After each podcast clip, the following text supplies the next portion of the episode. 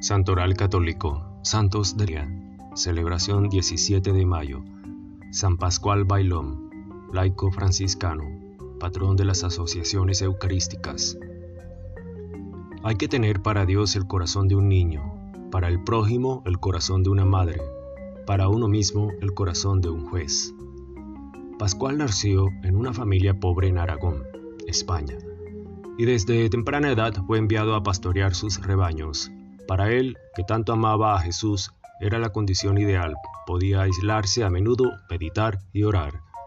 También aprende a leer como persona autodidacta, practicando la lectura con los libros de oración.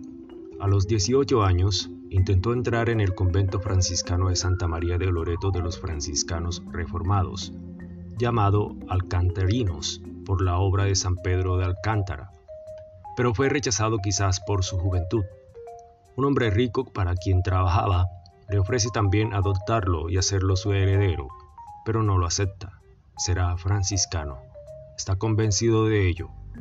Y de hecho lo intentó de nuevo en 1564 y se convirtió en novicio. El humilde portero en viaje a París Pascual se destacó inmediatamente en el convento, tenía una inteligencia brillante, una fe inquebrantable y una increíble dedicación a la oración y a la adoración del Santísimo Sacramento.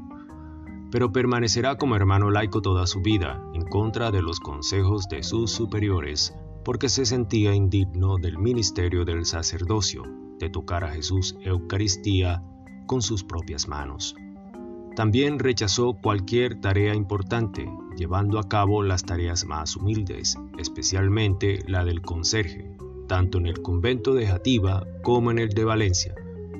Pero hay una tarea que no puede rechazar, la que le fue confiada en 1576 por el ministro provincial, llevar documentos importantes al padre general que reside en París.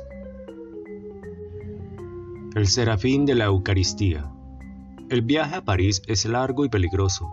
Pascual corre el riesgo de ser asesinado por los calvinistas. A menudo es golpeado, burlado e insultado.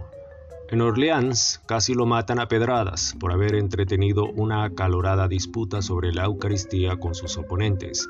La Eucaristía está tan en el centro de la vida y de la espiritualidad de Pascual que cuando regresa de París escribe una colección de frases para demostrar la presencia real de Jesús en el pan y en el vino, y para argumentar sobre el poder divino transmitido al Papa.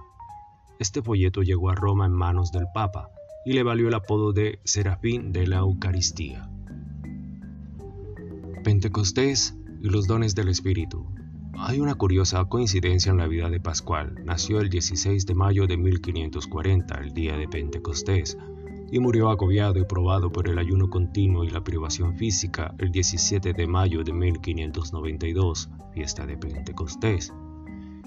Entre otras cosas, su nombre pascual lo debe precisamente a eso, la solemnidad de Pentecostés. De hecho, también se llama en español Pascua Rosada o Pascua de Pentecostés. Junto a pobreza material que buscaba y que le acompañaría a lo largo de su vida, será muy rico en los dones del Espíritu Santo, especialmente del don de sabiduría. Aunque apenas sabe leer y escribir, son muchas las personalidades que acuden a él en busca de consejo y entre los franciscanos se le considera como un grande teólogo, así como un punto de referencia para los fieles.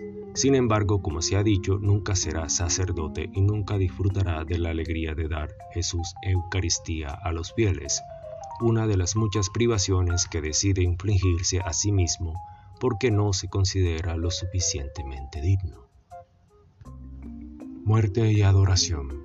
Probada por las mortificaciones de su cuerpo, Pascual murió en 1592 en el convento de Villarreal después de haber comulgado. Durante su funeral se dice que en el momento de la elevación abrió los ojos para adorar por última vez a Jesús. Fue canonizado por Alejandro VIII casi un siglo más tarde mientras que en 1897 León XIII lo proclamó santo patrón de las obras y congresos eucarísticos. San Víctor, mártir en la Vía Salaria antigua. Mártir romano del siglo IV. Poco se sabe de él, Por antiguos testimonios sabemos que fue enterrado en el cementerio de Basila, que se ubica sobre la vía antigua, vía Salaria. Gracias, gloria a Dios.